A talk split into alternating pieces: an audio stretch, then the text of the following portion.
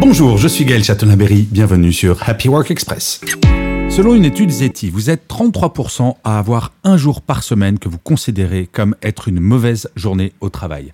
24% déclarent que c'est plus d'un jour par semaine, 8% tous les jours ou presque, 6% environ une fois par mois, 1% jamais ou presque jamais et 28% entre 2 et 3 jours par mois.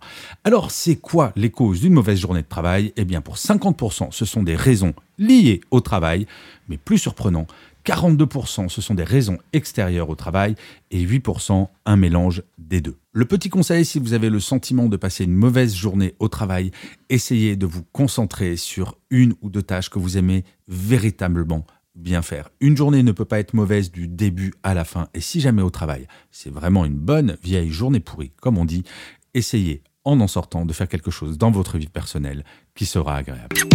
Merci d'avoir écouté cet épisode. N'hésitez surtout pas à vous abonner. Vous serez tenu au courant du chiffre du jour de demain.